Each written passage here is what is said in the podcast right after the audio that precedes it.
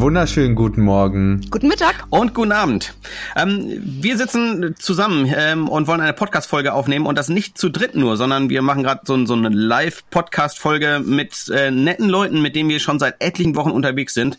Und ähm, wir, wir haben das, wir, wir haben einen Videochat-Raum, in dem wir uns unter der Krone, so nennen wir das, ähm, seit ja seit dem Beginn des Shutdowns eigentlich regelmäßig getroffen haben, im Prinzip täglich. Äh, merken inzwischen, dass wir immer noch vormittags Zeit haben. Äh, um das zu machen, äh, wo sich die Frage aufdrängt, wir, wir drei, Simone, Timo und ich, wir sind ja in Kirche angestellt ähm, und hätten da eigentlich auch was zu tun. Aber Kirche kommt im Moment nicht allzu viel vor. Ähm, im, Im öffentlichen Leben, Gottesdienste finden nicht statt. Und da drängt sich einfach die Frage auf, ähm, gibt es Kirche überhaupt noch?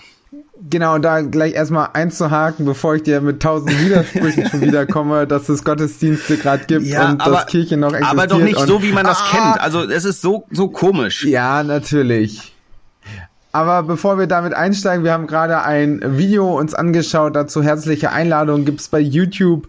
Das heißt, Kirche geht, ähm, findet man, äh, wenn man einfach eintippt, Kirche geht, Fresh X, ähm, auf YouTube ist eine kleine Animation, wo es quasi so ein bisschen auch um die Kirchengeschichte geht, dass Jesus sich Jünger geholt hat und Jüngerinnen, äh, mit denen sie beauftragt waren, ähm, unterwegs zu sein und das auch gut geklappt hat zu Beginn und irgendwann haben sich dann die Jünger und Jüngerinnen als Kirche verfestigt und gemerkt, man wird irgendwie nicht mehr größer. Dann hat man Leute eingeladen, kaum einer kam. Man hat Events gemacht, dann sind ein, zwei gekommen und irgendwann hat man gemerkt, der Auftrag macht jünger, ist nicht ähm, veranstaltet Events, macht Gedanken, habt eine feste Burg, sondern geht raus, geht aus eurer Komfortzone.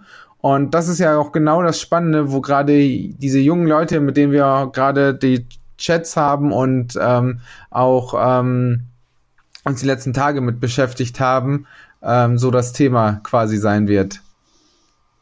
Mir ist eine Sache bei diesem Video tatsächlich aufgestoßen. Also wenn ihr euch das anguckt, ähm, wird ein Bild gezeichnet von einer Burg, in der man sich sicher fühlt und in der alles funktioniert. Also ein bisschen Organisation, Institution, Kirche.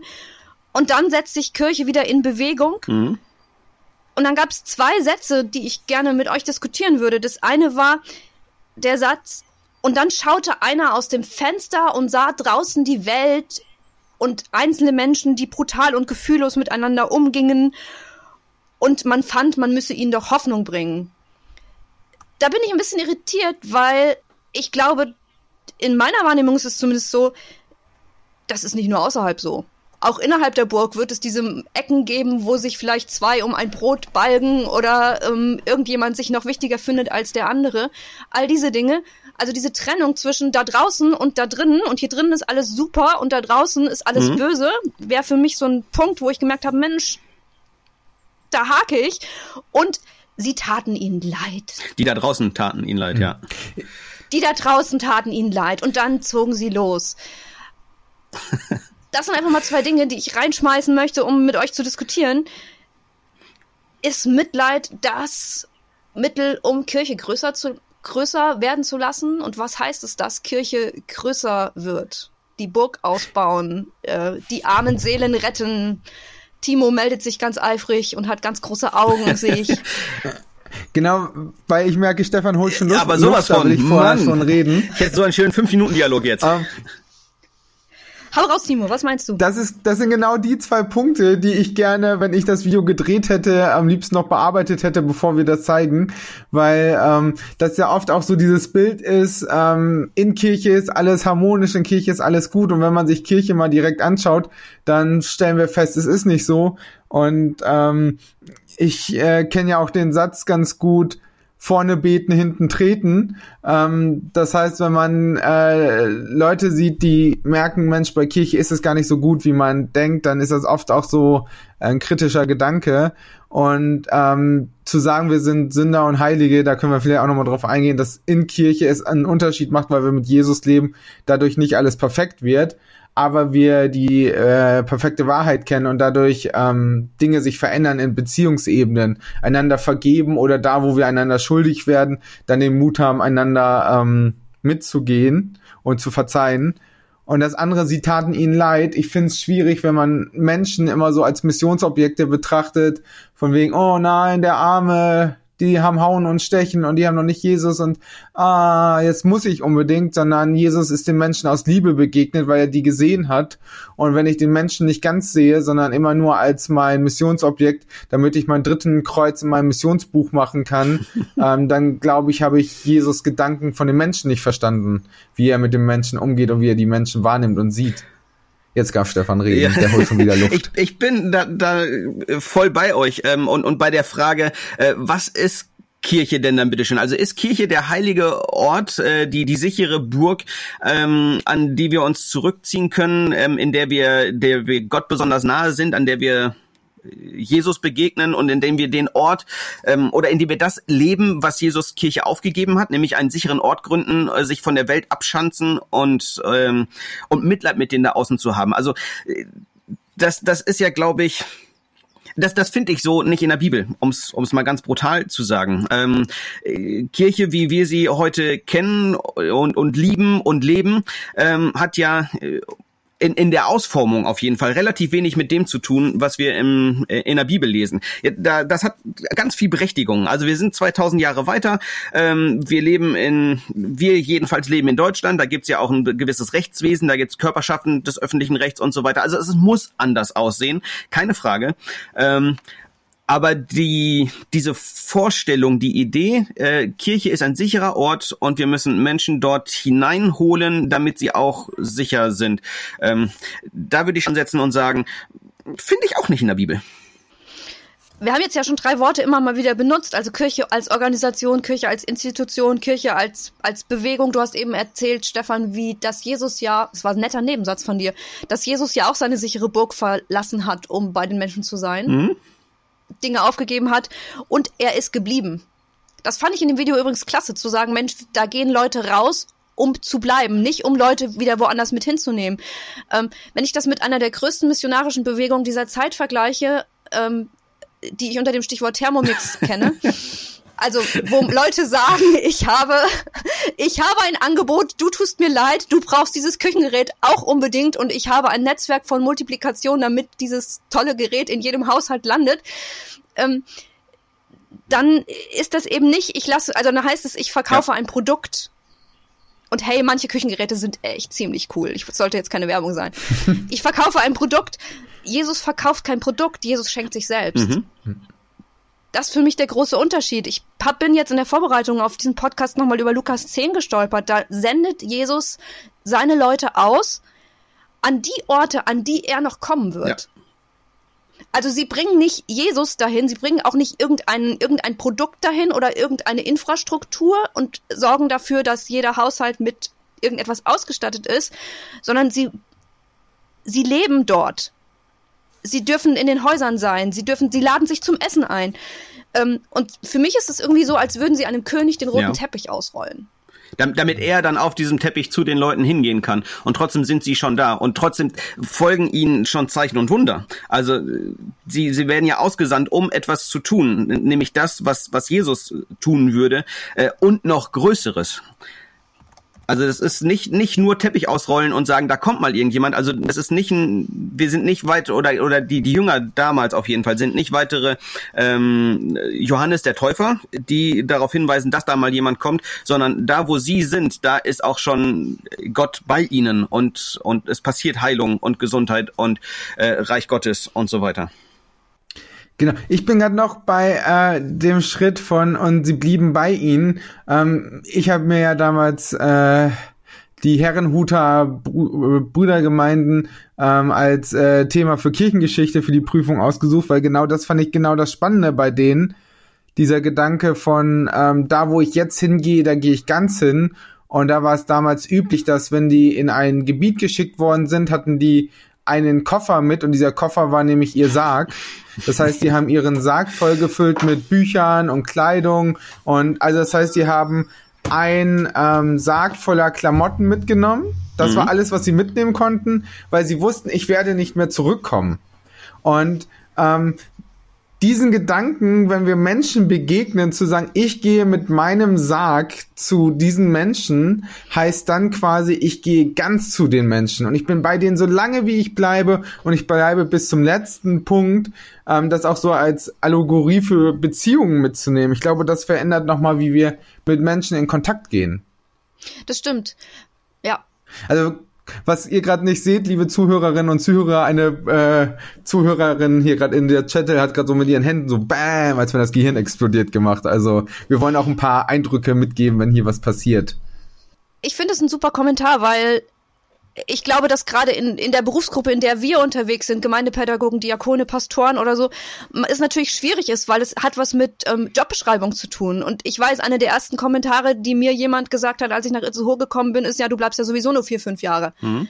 Ich merke, dass mich das immer noch total antickert. Zum einen, weil ähm, ich jetzt schon sechs Jahre hier bin und es einen gewissen Triumph mit sich birgt. Und zum anderen aber auch zu sagen, es geht nicht darum, einen Dienst zu tun, einen Auftrag zu haben, einen Job zu erfüllen, als auch nicht als Christinnen und Christen, die in ganz anderen Berufsgruppen unterwegs sind, sondern es geht um einen Lebensstil, der bereit ist, bis zum Letzten zu gehen, egal wo man wohnt, egal in welchem Bereich man beruflich unterwegs ist, egal welche Gaben man einbringt und wie man sich festlegt. Aber zu sagen, für den Zeitpunkt, wo ich da bin, gebe ich mich ganz und ich sehe Gemeinde nicht als einen Ort der Selbstverwirklichung, als ein Ort Karrieresprungbrett, auch Ehrenamt nicht als etwas, was ich mir ähm, ankreuzen kann, weil ich dann die Jugendleiterkarte habe und später mehr Berufschancen habe und in Bewerbungsgesprächen meine Sozialkompetenz zeigen kann, sondern Kirche sind Menschen, die bereit sind, sich an andere zu verschenken. Punkt. Ja, und also ich würde das nochmal ganz kurz zusammenbinden wollen, dieses, ähm, dieses Bleiben. Also es, es ist erstmal, ja, dann, dann hat Kirche erstmal keinen Auftrag, sondern Kirche hat einen Ort und das ist bei den Menschen. Äh, Kirche besteht aus Menschen, aus Menschen, die Leben miteinander teilen, ähm, aus Menschen, die sowieso miteinander verbunden sind. Also in der Bibel ist immer mal wieder davon die Rede, ähm, was dann in Taufdiskussionen führt, da will ich gar nicht drauf hinaus, aber äh, da ist die, davon die Rede, dass, ähm, dass ein ganzes Haus, ähm, also eine ganze Lebensgemeinschaft auf einmal anfing, äh, Jesus zu folgen und, und einer Gemeinde, äh, zu einer Gemeinde wurden oder sich einer Gemeinde angeschlossen haben.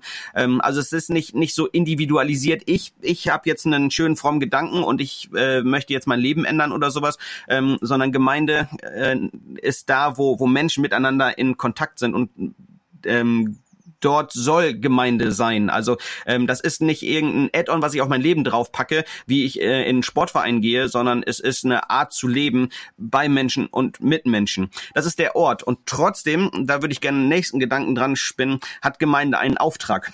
Ähm, ich bin bei euch, wenn, wenn, wenn wir das kritisieren. Der Auftrag der Gemeinde ist nicht, ähm, nicht unbedingt Mitleid mit der Welt zu haben. Also aus, aus dieser sicheren Burg oder dann von mir aus aus dem sicheren Beziehungsnetzwerk äh, hinauszublicken und zu schauen, oh, die, denen geht's ja so traurig, die haben Jesus nicht. Ähm, der Auftrag, den Jesus mehrmals äh, an die Gemeinde, an seinen Nachfolger gemacht hat, ist, ähm, geht und macht zu Jüngern. Ähm, ihr so theologisch gebildeten Landeskirchler, was sind denn bitte schön, also was steckt hinter diesem Auftrag? Was, was versteht ihr darunter, zu Jüngern zu machen? Ja, also ich fand es gerade auch deine Provokation ganz äh, spannend. Das hat mich kurz einen Moment nein, äh, atmen nein, nein, lassen. Nein, das, ist, das war liebevoll gemeint. Also ich, ich glaube wirklich, dass ihr was zu sagen habt und ich möchte nicht noch zehn Minuten länger reden. Ich könnte die Frage auch beantworten, aber ich würde gerne eure Vokabeln dazu hören. Ich bin jetzt mal mutig und hau was raus, was nicht in der Bibel steht, was ein anderer weiser Mann gesagt hat, ähm, aus einem anderen Kontext, nämlich Lao Tse. Man kann jetzt darüber diskutieren, ob ich das überhaupt an dieser Stelle sagen darf. Wenn man Landeskirche zu Wort kommen lässt, ey. Aber, richtig. Hat aber für mich damit zu tun, es ist einer meiner absoluten Lieblingsverse, wenn ich das so sagen darf. Ich bin eben extra aufgestanden und habe ihn von meiner Tür hier abgerissen, weil ich ihn da stehen habe. Also zum einen bedeutet für mich Jüngerschaft, unterwegs zu sein, mitten im Leben zu stehen. Und deswegen nehme ich mir diese Freiheit raus, jemanden zu zitieren, der nicht dafür bekannt ist, Teil einer Kirche zu sein, weil wenn Gott König ist und Leute ruft, ihm zu folgen, wenn Jesus Herr der Welt ist und ruft, ihm zu folgen und er in sich in diese Welt unterwegs begibt, komische Grammatik, er in dieser Welt unterwegs ist, dann nimmt er auch die Ressourcen dieser Welt und genießt es und nimmt sie als Hinweis auf Gottes Herrschaft. Und deswegen will ich das mit diesem Zitat auch machen. Der zeigt für mich ganz, ganz viel Jüngerschaft. Gehe zu den Menschen, lebe unter ihnen, lerne von ihnen, plane mit ihnen, arbeite mit ihnen, Baue auf das, was sie haben. Beginne mit dem, was sie wissen. Lerne durch Mitmachen, nicht zum Vorzeigen, sondern ein Modell. Nicht zur Beruhigung, sondern zur Befreiung. Nicht um anzupassen, sondern zu verändern, damit man am Ende sagt, wir haben es selbst gemacht. Mhm. Sehr weise Worte. Also ich glaube, Jesus ist so jemand, der das gelebt hat. Wir machen den Fehler, dass wir ganz oft am Ende sagen, wir haben es selbst gemacht. Ja. Ähm, da würde ich es eher mit Paulus halten, der dann sagt, ich und der Heilige Geist haben beschlossen oder irgendwie andere Dinge. Er macht es durch uns, aber ich finde, Jüngerschaft heißt, den besten Lehrer der Welt zu haben, Jesus als Rabbi, ihm zu folgen, das, ja, ihn als Modell zu haben und ihm zu erlauben, mich zu befähigen, so zu leben, dass da einfach pure Freude bei rumkommt, die so stark ist, dass wir sie mit anderen teilen können. Ja.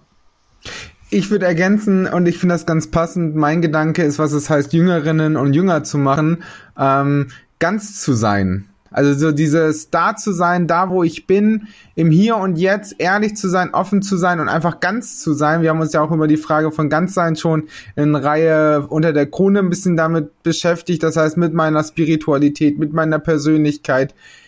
Und das bedeutet eben nicht, dass ich dann irgendwelche frommen, überheblichen Gedanken haben muss, dass ich super gut sein muss, sondern ich darf in meiner Anfechtungen ganz sein, ich darf in meinen Herausforderungen ganz sein und ich muss nicht erst irgendwie so ein frommes Level erreichen von 75 frommen Punkten von ähm, 700, dass ich dann irgendwie erlaubt sein darf zu reden oder Gedanken zu haben. Ich muss nicht irgendwelche charakteristischen Merkmale nachweisen, sondern weil ich bin, aus dem Gott sagt, ich bin der ich bin und ich werde sein, der ich sein werde, und daraus darf ich ähm, leben und handeln und ganz sein in der Beziehung mit Menschen.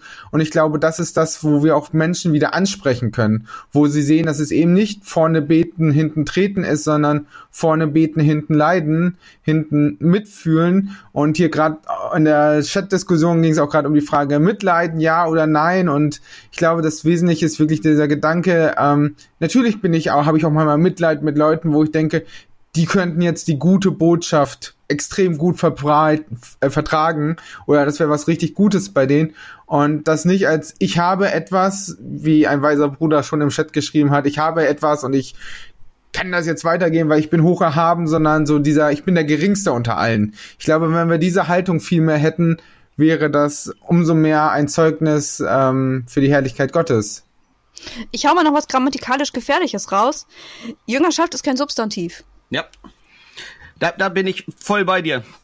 Okay, und jetzt für alle, die ein Substantiv in dem Kontext nicht verstehen, wir wollen ja, ja auch Substantiv, gucken, ja, ja, ja, alle, ähm, ähm, Substantiv ist ein anderer Begriff für Nomen. Also Jüngerschaft wird groß geschrieben, wenn ich das ähm, richtig gelernt habe in der Grundschule und im Kindergottesdienst. ja, genau, Jüngerschaft wird bei Gott ganz groß geschrieben, das ist richtig, aber es ist ein Bewegungswort und eigentlich ist es ein Verb. Ja, also ein Tu-Wort. Jüngerschaft ist ein Tu-Wort. Vielleicht mal so. Da, da würde ich sagen, also äh, Timo, ich bin da ganz bei dir ähm, bei, bei der Überlegung, wer ist ein Jünger? Ähm, und finde das so so schön, wie Jesus, also dass Jesus überhaupt Leute zu Jüngern macht und und er er beauftragt jemanden und oder oder fragt nach, möchtest du mir nachfolgen? Mach das, folge mir nach. Ähm, also da, da und und die Auswahl der Jünger, die er da trifft, die ist ähm, interessant auf jeden Fall.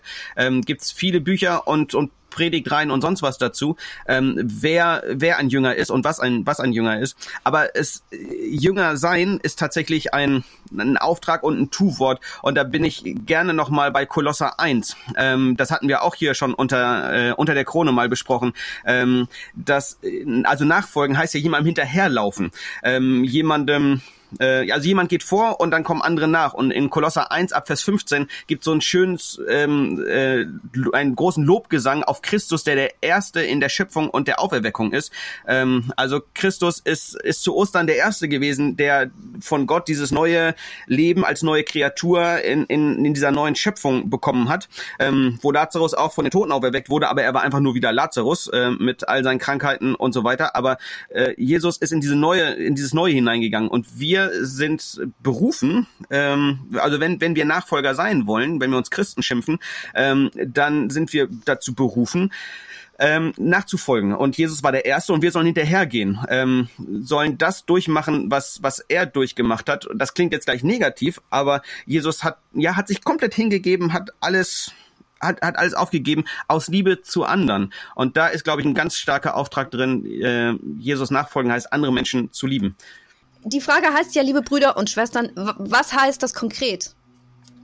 Also mir, das ist super. Ich fand's toll, mit, sich mich mit euch über dieses Video auszutauschen und auch diese Gedanken zu teilen.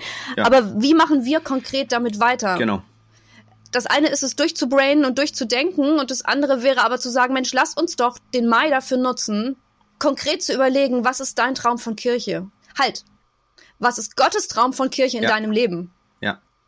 So, wir haben ein, wir haben ein gemeinsames Notizbuch, in das wir Dinge schreiben. Gott hat ein Notizbuch, ähm, was ungefähr aus 66 Büchern besteht, ähm, was wir lesen können. Ähm, es gibt, es gibt Dinge, die uns bewegen, die einfach dran sind für unsere Stadt, die dran sind, weil sie uns auf dem Herzen brennen, einfach weil wir so Leute sind mit verschiedenen Persönlichkeiten und in uns, jedem von uns, glaube ich, brennt ein Traum von Kirche. In jedem von uns brennt auch ein Traum, wie unser Leben aussieht, wenn Gott denn mal 100 Prozent ja. dürfte. Und, und wenn wir ihm 100% nachfolgen würden. Genau, und das wäre für mich tatsächlich die Challenge, die viel größer als eine, als ein, ist als eine Hausaufgabe bis zum nächsten Mal oder bis sonst irgendwas. Aber das wäre für mich mein Wunsch für den Mai. Also es gibt, ne, mhm. ne, alles neu macht der Mai. Lass uns das doch nutzen ich, ich fände es äh, super spannend, wenn, wenn die Gedanken, die wir jetzt gerade eben ein bisschen geteilt haben und von denen jeder Einzelne ja noch viel mehr auf dem Herzen hat, wenn wir das anpacken würden, was heißt das äh, für mich ganz konkret, wenn ich nicht in Gottesdienst gehe und da irgendwie Kirche erlebe, sondern äh, Kirche selber leben muss? Ähm, was heißt das, wenn ich als Nachfolger ähm, mit meinen Nachbarn spreche, mit meiner Familie zusammenlebe, ähm, was heißt das für mich und mein ganzes Haus? Also für, für meine, für mein Beziehungsgeflecht. Findet dort Kirche statt? Ist das der Ort, an dem Kirche ist? Lebe ich dort Kirche?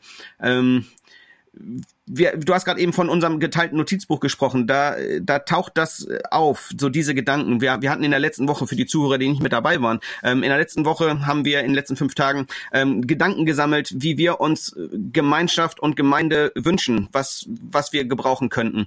Ähm, und haben das in, in einem Online-Tool gesammelt. Und da, da waren ganz viele spannende Gedanken, die jetzt gerade auch hochgeploppt sind in dieser Folge das mal anpacken und mal umsetzen und, und wirklich mal leben.